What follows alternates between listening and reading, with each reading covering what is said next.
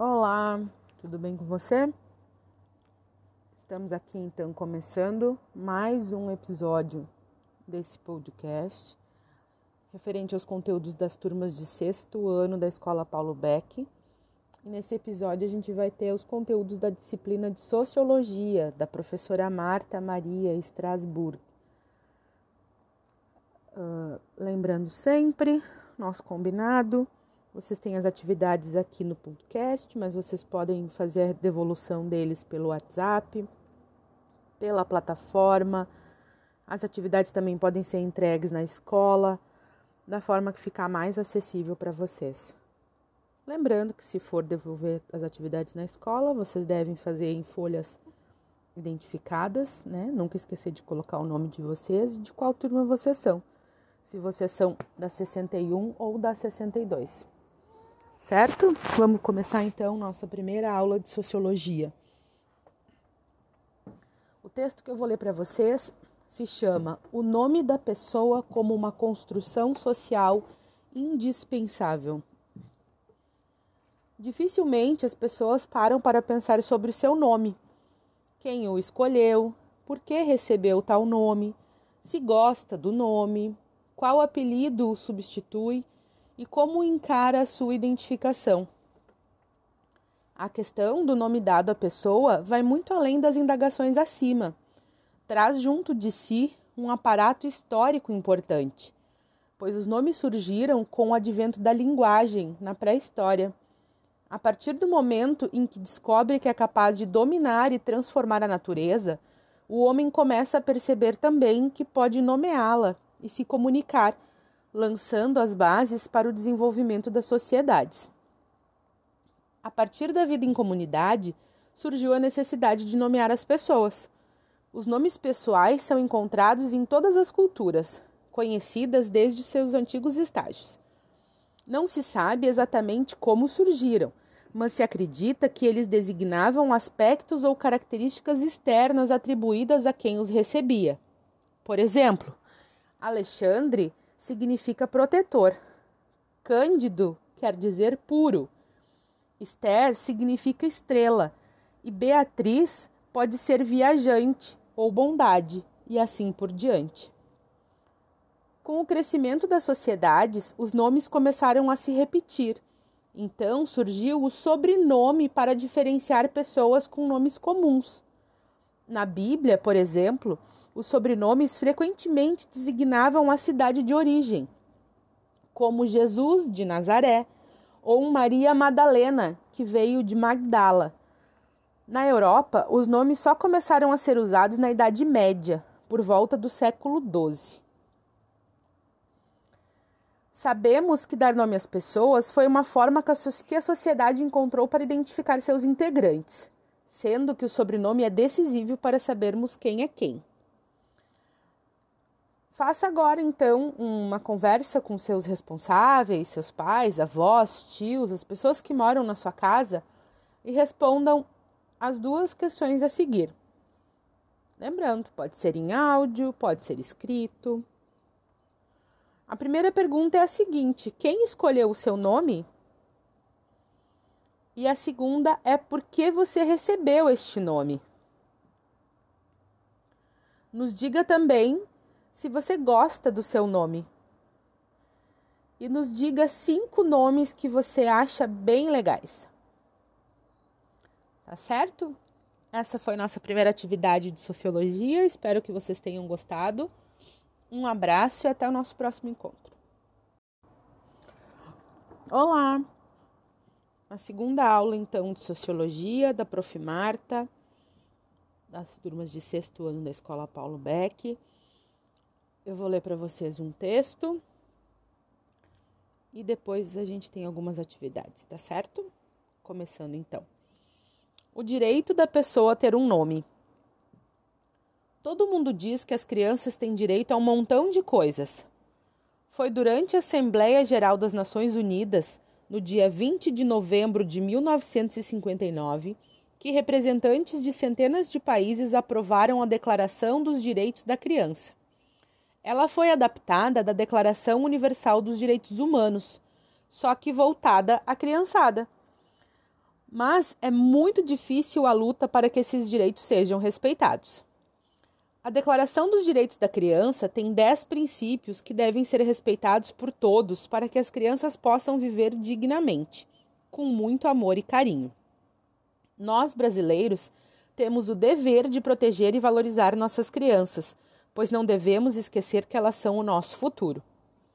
No princípio 3 da Declaração dos Direitos da Criança consta o seguinte escrito: Abre aspas. Desde o dia em que nasce, toda criança tem direito a um nome e uma nacionalidade, ou seja, ser cidadão de um país. Fecha aspas. Se a criança nasceu em uma maternidade ou hospital, os pais receberão do hospital a declaração de nascido vivo ou a guia amarela. Leve esse documento ao cartório. Se a criança nasceu em casa com assistência de um médico habilitado, ele também poderá entregar esse documento. Se o bebê nascer com vida, mas não resistir, o hospital tem que emitir dois documentos: a declaração de nascido vivo e a declaração de óbito. Neste caso, o cartório de registro civil, responsável pela, pela região, irá gerar tanto a certidão de nascimento da criança quanto a de óbito, ambas gratuitas, e o nome dado ao bebê pelos pais constará nos dois documentos. Com certeza, esse texto trouxe algumas informações muito importantes para você. A gente quer então que vocês nos digam três dessas informações que mais chamaram a atenção. Como você vai nos mandar as suas respostas? Já está cansado de saber, né? Você pode mandar por áudio, por áudio no WhatsApp, você pode escrever no seu caderno, você pode fazer em uma folha para devolver na escola. A forma que ficar mais acessível. Lembrando que se você for devolver na escola, sempre identifique suas folhas com seu nome, o nome da professora, Marta, e a turma que você pertence, se é da 61 ou da 62. Você também pode conversar com seus amigos, com a sua família, com quem mora na mesma casa que você. Essas três coisas que surpreenderam você. E também pode nos mandar a opinião dessas pessoas sobre o assunto. Ou talvez deixar que elas mesmas respondam. Tá certo? Essa foi nossa segunda atividade de sociologia. Espero que vocês tenham gostado. Um abraço e até a próxima. Olá, tudo bem? Continuando então as atividades de sociologia da professora Marta, das turmas de sexto ano da Escola Paulo Beck. O texto de hoje se chama A Forma de Ver os Fatos. Vamos lá? Ao observar a realidade e tentar compreendê-la, os indivíduos constroem explicações baseadas muitas vezes apenas na própria experiência pessoal, sem considerar o olhar do outro ou ainda sem procurar investigar melhor os fatos e os fenômenos a serem explicados. O texto que estou lendo nos mostra como uma situação pode ser observada de diferentes pontos de vista. Um exemplo que mostra muito bem a polêmica dos diferentes pontos de vista, do que é bom para uns e ao mesmo tempo ruim para os outros, é um lance que acontece em muitos jogos de futebol: a marcação de um pênalti. Quando um jogador de um determinado time comete uma infração grave dentro de sua área contra o jogador de um outro time, não tem jeito. O apito do juiz não perdoa. É pênalti. Para o jogador que cometeu o pênalti, resta a vaia da torcida, o puxão de orelha do técnico, talvez apenas a derrota naquela partida ou a perda de um título tão sonhado. O fato em questão significa algo extremamente ruim para a carreira do jogador, para a torcida, para o time, enfim, para todos daquela agremiação. Já para o time que sofreu o pênalti, esta infração é algo muito bom, pois representa uma possibilidade real de converter o chute em gol Desta forma, é possível afirmar que um fato pode ter várias versões, dependendo de quem analisa. Ou seja, foi bom para o time que sofreu o pênalti e ruim para aquele que cometeu a infração. Outro exemplo que ilustra bem as diferentes visões de um fato é quando uma pessoa se dependura de cabeça para baixo em um galho de uma árvore. Aqueles que estão na árvore veem de cabeça para baixo os que estão em pé no chão. Os que estão em pé enxergam de cabeça para baixo aquele que está na árvore. Estes dois exemplos mostram que as visões são elaboradas a partir do que a pessoa é capaz de enxergar. O difícil é colocar-se no lugar do outro e levar em consideração a realidade do outro. Agora, tem uma pergunta para você. Eu vou ler uma frase e logo em seguida, em seguida três alternativas. E você vai ter que me dizer quais são as duas que estão corretas. A frase é a seguinte: Ao observar a realidade e tentar compreendê-la, os indivíduos constroem explicações baseadas muitas vezes. Letra A. Apenas na própria experiência pessoal, sem considerar o olhar do outro. Letra B. Apenas na experiência do outro, sem considerar o seu olhar. Ou letra C. Sem procurar investigar melhor os fatos e os fenômenos a serem analisados. Você deve dizer quais são as duas corretas. E depois você vai me responder, então, né, do teu, sobre o teu ponto de vista. Quando você vai analisar um fato, alguma coisa que aconteceu, o que tu leva em consideração? Como responder? Você já sabe, né? Pode ser por áudio no WhatsApp, pode ser escrito na plataforma, a forma que ficar mais acessível para você, tá certo? Um abraço e até a próxima atividade de sociologia. Olá! Você está bem? Espero que sim. Começando então mais uma aula de sociologia, nossa quarta aula. E hoje então a gente vai falar um pouquinho sobre o estudo da sociologia. O que será essa palavra? Vocês conhecem? Ela é um pouco diferente, é uma palavra grande, então, o nome do texto de hoje é O Estudo da Sociologia. Muitos alunos fazem alguma, algumas perguntas quando descobrem que terão a disciplina de sociologia na grade curricular. Perguntas como: que é sociologia? O que a sociologia estuda? Para que serve a sociologia? Mas as perguntas não param por aí. O que se pode dizer inicialmente é que a sociologia, assim como outras ciências humanas, tem como objetivo compreender e explicar as permanências e as transformações que ocorrem nas sociedades humanas e até indicar algumas pistas sobre os rumos das mudanças. Através dos tempos, os seres humanos buscam suprir suas necessidades básicas mediante a produção não só de alimentos, abrigo e vestuário, mas arte, e explicações sobre a vida e sobre o mundo.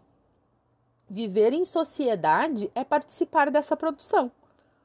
Ao fazê-lo, acabamos produzindo a história das pessoas, dos grupos e das classes sociais.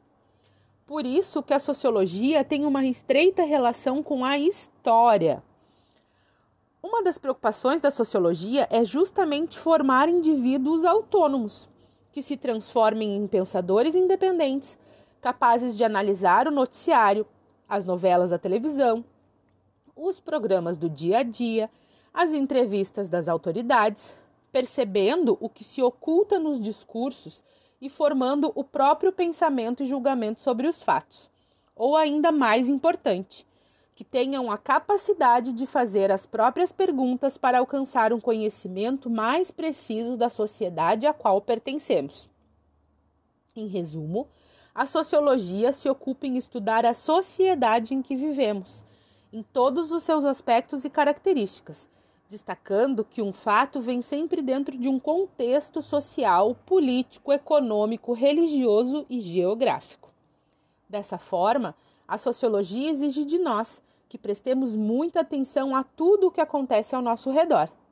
É um dever de cada um analisar e compreender como funciona a sociedade em que vivemos. A atividade de hoje, então, é a seguinte: você deve observar a sociedade em que a gente vive, tudo que está ao seu redor e escrever, uh, gravar, enfim, cinco coisas positivas e cinco coisas que você considera negativas. Como enviar, você já sabe. A gente aguarda as respostas de vocês Um abraço e até a próxima aula. Olá, tudo bom? Vamos começar uma aula nova de sociologia então? Nessa aula, então, hoje a gente tem um textinho e depois desse textinho, algumas perguntas. Vivemos numa sociedade que ainda discrimina muito os seres humanos pelas suas características pessoais, insinuando que não é normal ser diferente. E então, de forma magnífica, Gilberto Gil consagra com sua música o direito de sermos diferentes.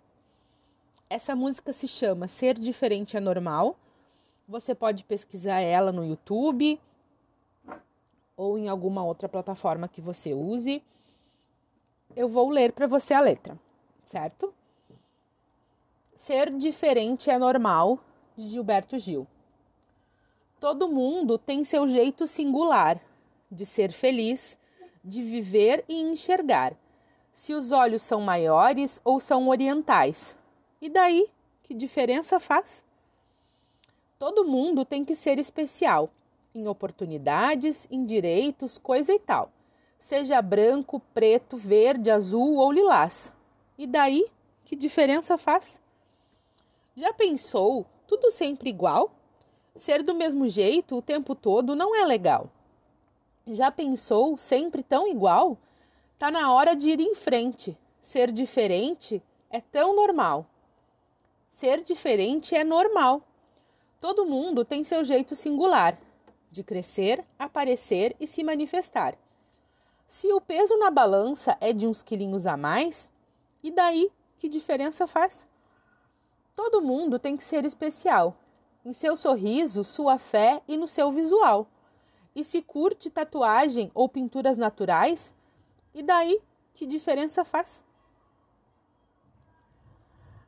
Agora então a nossa primeira atividade. Eu vou ler uma frase e depois você terá que dar sua opinião. Na Constituição Federal do Brasil tem a garantia de direitos iguais a todo cidadão. Então, somos iguais em direitos, porém respeitadas as nossas diferenças. Na sua opinião, o que será necessário para que pessoas diferentes sejam respeitadas? A segunda pergunta é a seguinte: O que você entende por ser diferente é normal? E a última pergunta, então, se você já presenciou situações de, de desrespeito à pessoa diferente. E como foi? Essa foi nossa aula de hoje, então, de sociologia. Espero que vocês tenham gostado. Como nos dá retorno das atividades, vocês já sabem, né? Via WhatsApp, na plataforma, inscrito na escola, do jeito que for mais acessível para vocês. Um abraço e até a nossa próxima aula. Olá, tudo bem? Vamos começar mais uma aula de sociologia, então? Nossa sexta aula? Aula da professora Marta, das turmas de sexto ano da Escola Paulo Beck. O texto de hoje, então, começa com uma pergunta: Como surgiu a sociologia? É importante lembrarmos que a sociologia é uma disciplina muito recente surgiu no século XIX, em função da necessidade de se entender, compreender a nova sociedade que se formou a partir das transformações que vinham ocorrendo desde o século XVIII na Europa. A Revolução Francesa e a Revolução Industrial, ocorridas na Europa, são fatos decisivos para modificar toda uma sociedade que estava marcada pela dominação da Igreja Católica e cuja produção de bens era feita na forma artesanal. A Revolução Francesa aconteceu em 1789. Na época, a França vivia um regime de governo absolutista, onde o rei era considerado um enviado de Deus e tinha um poder absoluto. Após a Revolução Francesa, a França deixou de ser governada por um rei e a Igreja Católica, que era sua aliada, perdeu também o seu espaço e o seu prestígio. Este fato trouxe profundas mudanças na vida das pessoas. A sociedade estava experimentando novas formas de encarar o mundo. Na Inglaterra, na metade do século XVIII, iniciou a Revolução Industrial, que foi um período de grande desenvolvimento tecnológico na indústria e que se espalhou pelo mundo, causando grandes transformações. Ela garantiu o surgimento da indústria e consolidou os processos de formação do capitalismo. Então, tínhamos na Europa um processo de negação divino na governança, que se iniciou na França e uma indústria que se desenvolvia imensamente, e tudo isso gerava novos conflitos. Era uma sociedade que precisava ser compreendida e entendida. Por essa necessidade é que pensadores começaram a estudar a sociedade da época e devagarinho foi surgindo a sociologia. As questões, então, para essa atividade são as seguintes. Você vai nos responder o que possibilitou o surgimento da sociologia no século XIX? A segunda questão é a seguinte: quais as duas revoluções ocorridas na Europa que modificaram a sociedade da época? Você também vai nos responder o que foi a Revolução Francesa e o que foi a Revolução Industrial. Essa foi a atividade de hoje de Sociologia. Espero que vocês tenham compreendido. A gente se vê na próxima. Um abraço. Olá, tudo bem? Vamos começar então mais uma atividade de Sociologia da professora Marta, atividade das turmas de sexto ano da Escola Paulo Beck. Na aula de hoje temos um texto e depois algumas perguntas. Ao longo da história dos povos, vimos que o que não faltou foram guerras e disputas que muitas vezes foram sem sentido. É claro, não podemos ignorar que muitos acordos evitaram confrontos muito violentos. Às vezes chegamos a pensar que a guerra faz parte da necessidade humana. Parece que uma nação, se não está guerreando com outra, não está satisfeita. Se não bastasse toda esta violência que destrói o ser humano e seu potencial, as guerras são muito caras. São bilhões e bilhões gastos com a violência. Um dinheiro que poderia estar sendo investido em saúde, segurança e educação. Enfim, melhorias para o nosso povo. No livro Os Construtores da Paz, Maria Teresa Maldonado afirma que construir a paz é empreender uma ação preventiva. Não devemos estar prontos para intervir quando um, um conflito eclode, mas também temos que ser capazes de captar seus sinais precursores com antecipação suficiente para impedi-lo. Instaurar uma cultura de, de paz é algo que diz respeito a todos no planeta. A paz já não é vista como um acordo entre poderosos, como uma graça que desce sobre um país privilegiado em um determinado momento. É um estado da sociedade para o qual todo cidadão contribui a cada instante na família, na escola, no trabalho, nos parlamentos e nos bares, temos que defender diariamente as possibilidades de paz. As ações isoladas podem fortalecer-se mutuamente. Assim, se produzirá pouco a pouco uma mudança que permitirá passar de uma cultura condicionada por séculos de guerra a outra cultura, finalmente sob o signo da paz. Eu quero então que você nos diga o que a autora quis dizer com a seguinte frase: Instaurar a cultura da paz é algo que diz respeito a todos do planeta? Quero que você também nos responda quais são os benefícios para o cidadão viver numa sociedade com muita paz. E quais as atitudes, as contribuições que o cidadão pode realizar para promover a paz na sociedade em que ele está inserido. Essa é a nossa atividade de hoje. Espero que vocês tenham compreendido. Qualquer dúvida, vocês podem nos chamar. Um abraço e até a próxima atividade. Olá, tudo bem? Começando então mais uma atividade da disciplina de Sociologia, disciplina da professora Marta. A nossa aula de hoje tem um texto que eu vou ler para vocês. Ele se chama A História da Família, parte 1. Podemos perceber que do início do século XIX até os dias de hoje, houve grandes modificações na instituição chamada família. A sociedade moderna caracteriza-se por grandes mudanças nos campos da economia, da política e da cultura, afetando significativamente todos os aspectos da existência pessoal e social. Essas mudanças repercutem fortemente na vida familiar, desde o modelo de formação até o provedor do sustento, entre outros aspectos. Podemos dizer que na sociedade burguesa, a formação familiar era ligada aos laços sanguíneos e à habitação em comum, cujos membros se limitavam ao pai, mãe e filhos, sendo que o pai era o provedor do sustento, tinha contato com a vida social e o mercado de trabalho. Já a mãe tinha como obrigações os cuidados domésticos e com os filhos. Desta forma, a esposa e os filhos deviam obediência irrestrita ao seu provedor. Esse modelo de formação familiar era conhecido como patriarcal. E nessa época, o casamento era ligado aos negócios e tido como uma união eterna. Com as mudanças na sociedade, esse modelo de família ganhou outros contornos, pois Diversas necessidades levaram a mulher a se introduzir no mercado de trabalho, o que fez com que se tornasse peça importante no provimento financeiro da família, não sendo raro casos em que é a única provedora. A mulher, tendo que se afastar para trabalhar fora, promoveu o afastamento precoce dos filhos do convívio familiar, e assim fazendo com que dividam o compromisso de educar com a escola.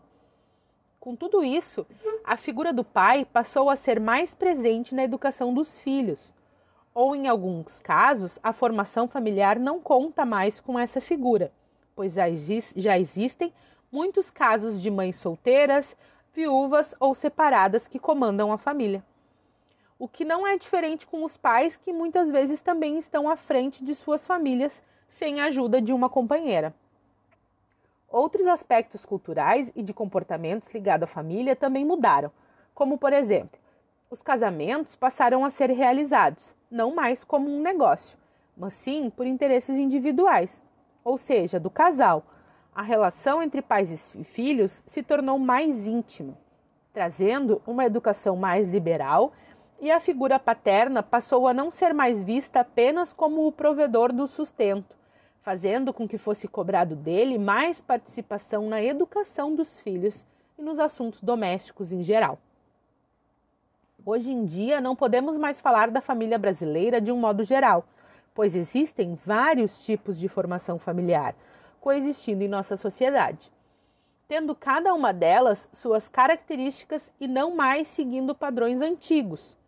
Nos dias atuais, existem famílias de pais separados, chefiadas por mulheres, chefiadas por homens sem a companheira, a extensa, a homossexual e ainda a nuclear, que seria a formação familiar do início dos tempos, formada de pai, mãe e filhos, mas não seguindo os padrões antiquados de antigamente. A atividade de hoje, então, vocês deverão uh, fazer o desenho da sua família, identificando cada pessoa. Por exemplo, se é o pai, mãe, se é irmão, irmão, avô, avó, madrasta, padrasto, primo, tios. Quem são as pessoas que moram na tua casa? A gente aguarda o retorno de vocês então. Um abraço e até a próxima atividade. Olá, tudo bom? Começando hoje então a nossa nona atividade da disciplina de Sociologia da professora Marta. O texto de hoje se chama Os Deveres da Família. Na atividade anterior, estudamos a história da família, como ela foi alterando a sua configuração ao longo do tempo. As novas configurações familiares de jeito nenhum aboliram os deveres desta em relação ao provimento material, afetivo e social dos filhos. Bem pelo contrário as leis estão em constante atualização para acompanhar a dinâmica de tais mudanças envolvendo os grupos familiares.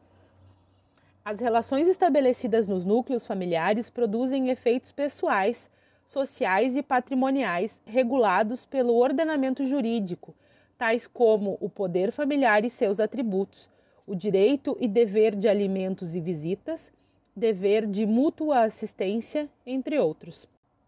Os direitos que permeiam as relações familiares constantemente sofrem abusos ou omissões, e isso faz com que o direito das obrigações esteja cada vez mais presente no âmbito do direito de família, razão pela qual já existem diversas decisões responsabilizando civilmente os pais pela conduta omissiva quanto aos deveres inerentes ao poder familiar por meio de pena pecuniária. A responsabilidade dos pais é dever irrenunciável.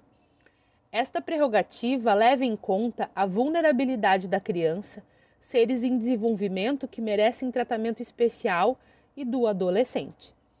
A Constituição Federal, em seu artigo 227, atribui à família o dever de educar bem como o dever da convivência e respeito à dignidade dos filhos, devendo esta sempre zelar pelo desenvolvimento saudável do menor.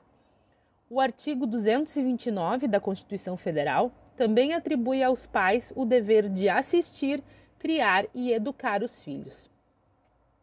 O Estatuto da Criança e do Adolescente estabelece que toda criança e adolescente possam vivenciar todos os direitos fundamentais da pessoa humana, a fim de lhes proporcionar o desenvolvimento físico, mental, moral, espiritual e social, em condições de liberdade e de dignidade. O texto traz informações de acordo com a lei sobre a responsabilidade da família em relação aos filhos não importando, importando o tipo de configuração que a mesma possa ter. Agora, se você desejar, poderá divulgar essas informações com as pessoas que estão ao seu redor. A questão que eu quero que você nos responda, então, é o que significa a sigla ECA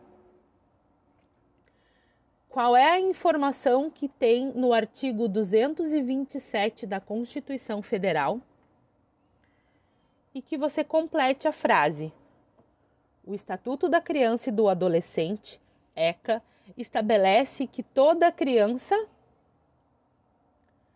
Certo? Essa foi a nossa atividade de hoje.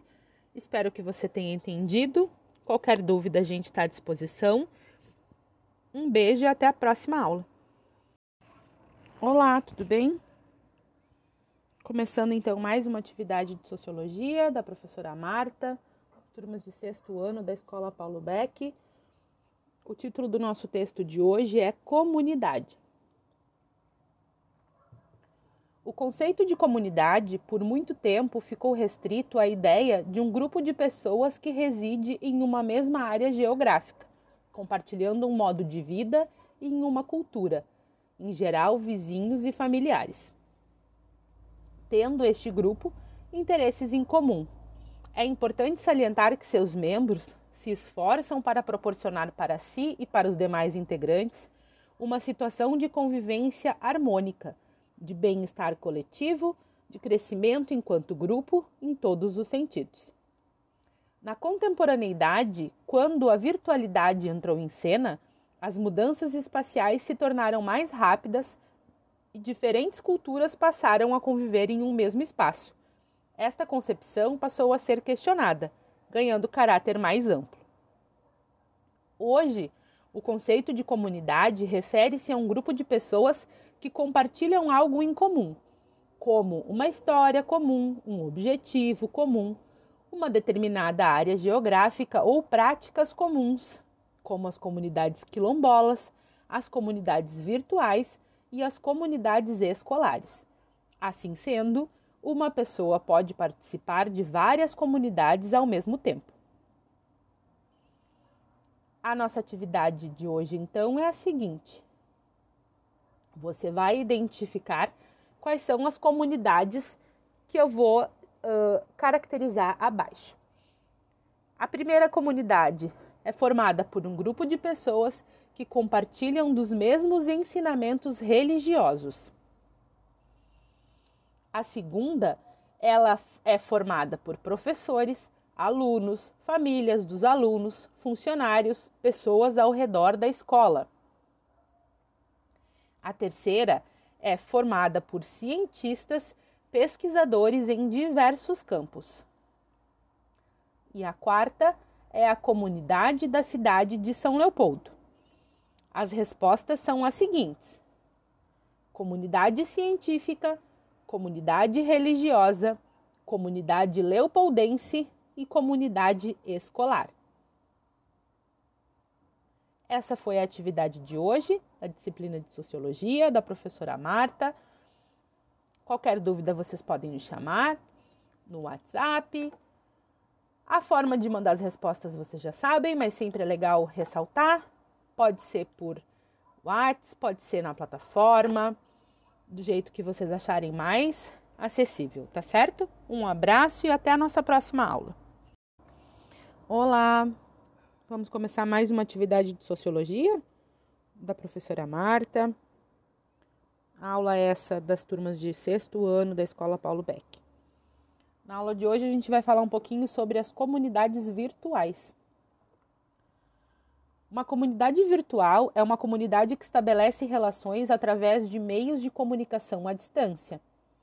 Uma comunidade virtual pode ser identificada pela união de um grupo de indivíduos com interesses em comum que trocam informações e ou experiências online.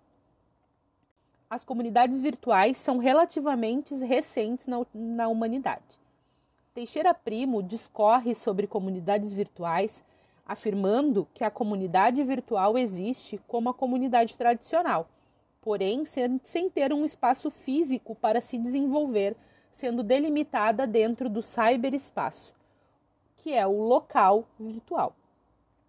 Sendo assim, as comunidades virtuais não existem sem a interação humana, embora essa esteja condicionada a um espaço virtual que serve como uma espécie de maximizador e catalisador dessas interações que acontecem em seu interior, devido à não necessidade desses indivíduos estarem no mesmo espaço físico para realizarem a interação. Desta forma, o conceito de comunidade virtual é uma versão atualizada e reconstruída do conceito de comunidade, sem, no entanto, excluir o segundo conceito. Comunidades virtuais e comunidades tradicionais passam então a coexistir, onde a primeira é como uma alternativa a essa segunda forma. As interações sociais passam a ter a alternativa de acontecerem remotamente. Sendo assim, não necessariamente as comunidades virtuais representam o fim das comunidades tradicionais, mas sim apenas uma mudança em suas configurações, podendo inclusive ocasionar a formação dessas comunidades tradicionais, com espaço físico e real, a partir de um espaço virtual. A comunidade tradicional pode então, inclusive, surgir a partir de uma comunidade virtual. Um exemplo prático de comunidades virtuais são os fóruns de discussões sobre os mais variados temas, além dos grupos que se formam nas redes sociais, como Facebook, Instagram, WhatsApp. É o caso do site dos Menes, grupo criado a partir de uma página nessa rede social e que se consolidou como comunidade virtual, possuindo diversas regras de convivência em seu interior. Os autores do texto são Mateus Pronunciato e Tainá Bressan da Silva. Agora eu quero que você responda a partir do texto que eu li para você. O bairro é também um exemplo de comunidade tradicional. Sendo assim, a qual comunidade você pertence? Outra pergunta. Exemplos de comunidades virtuais. Grupos de conversas no WhatsApp, no Facebook, no Instagram, blogs, grupos virtuais de estudos. De quais dessas comunidades virtuais você participa? Se você está no grupo de WhatsApp de sua turma, parabéns! Você está fazendo parte da comunidade virtual da turma 61 ou 62? Qual é a sua turma? E eu quero então que você nos fale um pouco sobre a importância de participar da comunidade virtual da sua turma. Essa foi a nossa atividade de hoje. Espero que você tenha compreendido. Qualquer dúvida, a gente segue à disposição. Um abraço e até a próxima. Olá, tudo bem? Começando mais uma aula de sociologia e na aula de hoje a gente vai ter duas atividades em uma: atividade número 12 e atividade número 13, que elas começam com um texto e depois tem algumas questões. O texto de hoje, então, é o que é senso comum. O senso comum é um tipo de pensamento que não foi testado, verificado ou metodicamente analisado. Geralmente, o conhecimento de senso comum está em nosso cotidiano e é passado de geração em geração. Podemos afirmar que esse tipo de conhecimento é, categoricamente, popular e culturalmente aceito o que não garante a sua validade ou invalidade. O senso comum, por ser obtido a partir de um movimento de repetição cultural, pode estar correto ou não. Não é possível confiar nesse tipo de conhecimento como se confia na ciência, mas também não podemos invalidá-lo de imediato, pois o fato de não se estabelecer métodos e testes comprobatórios não significa necessariamente que o tipo de conhecimento popular está errado. O senso comum é movido geralmente pela opinião. Podemos elencar estudos filosóficos sobre o senso comum desde a Grécia Antiga. A filosofia surgiu como uma maneira de contrapor aquele tipo de conhecimento popular não rigoroso. Cultura e senso comum. A cultura é o principal elemento constituinte do senso comum, sendo que, por sua vez, o senso comum é um dos principais elementos da cultura. Nesse sentido, senso comum e cultura são elementos complementares.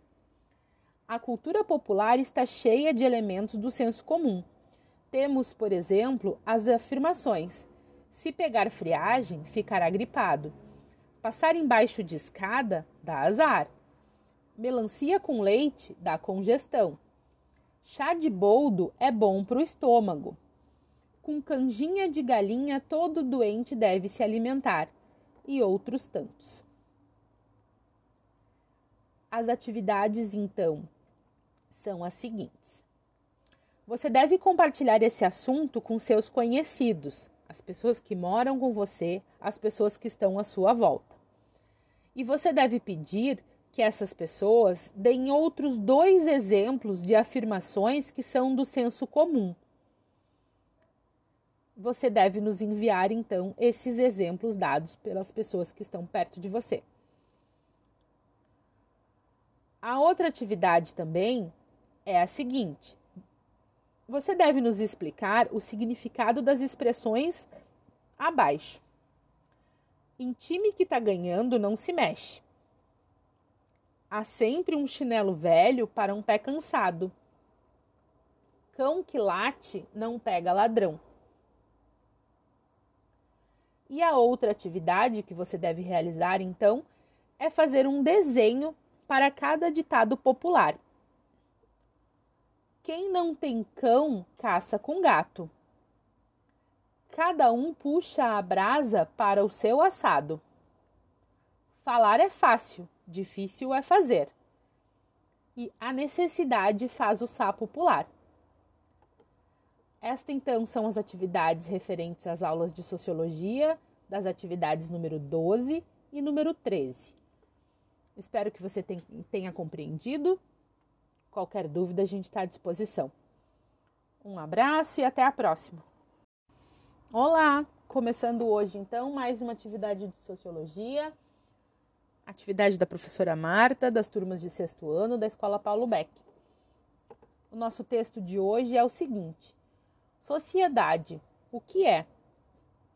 A palavra sociedade advém do termo em latim societas, que significa associação com outros. Os seres humanos juntam-se desde os primórdios em grupos para facilitar a sobrevivência. Podemos dizer, de maneira geral, que há uma espécie de rede de relacionamentos entre as pessoas que configura a sociedade como um todo. No entanto, existem especificações que tornam a sociedade um conceito complexo e de maior profundidade. Nesse sentido, não podemos reduzi-la a um simples conjunto de pessoas em um determinado local. Podemos dizer que um ponto que restringe o conceito de sociedade é o objetivo comum. Uma sociedade é uma espécie de pacto social que coloca os seres humanos em um tipo de contrato para que alguns benefícios sejam adquiridos. Para que o pacto funcione, é extremamente necessário que deveres sejam cumpridos pelos cidadãos que convivem na sociedade em questão. Uma sociedade comunga de uma cultura em comum e de hábitos e costumes comuns. É importante essa unidade dentro da sociedade para que haja maior coesão solidária entre as pessoas e estas cumpram efetivamente os seus papéis, conferindo à sociedade o papel de organizadora e protetora da vida humana. As sociedades são compostas por grupos de pessoas com maior organização. Geralmente, esses grupos encerram em si as comunidades, e há nelas uma organização social feita por instituições como o governo, a família, a escola e, quando há a quebra da ordem social, a polícia. Para a sociologia, a sociedade é uma forma de organização das pessoas com base na cultura e nos sistemas institucionais de organização das comunidades, podendo ter diferenciações de acordo com o grau dessa organização. Quando falamos em sociedade brasileira, estamos nos referindo ao grupo de pessoas que ocupam o nosso território, que estão sujeitos às normas e regras vigentes no nosso país, que comunga de uma cultura comum, hábitos e costumes comuns. A atividade, então, referente a esse texto são cinco perguntas que você deve responder e nos enviar. Letra A. O que significa societas em latim? Letra B. Por que os seres humanos juntam-se desde os primórdios? Letra C. O que é sociedade para a sociologia? Letra D. A organização social de uma sociedade é feita por quem? E letra E. Escreva um pouquinho sobre a sociedade brasileira. Então, essa foi a nossa atividade de hoje, da disciplina de Sociologia, da professora Marta. Espero que você tenha compreendido. Qualquer dúvida, a gente está à disposição. Um abraço e até a próxima atividade.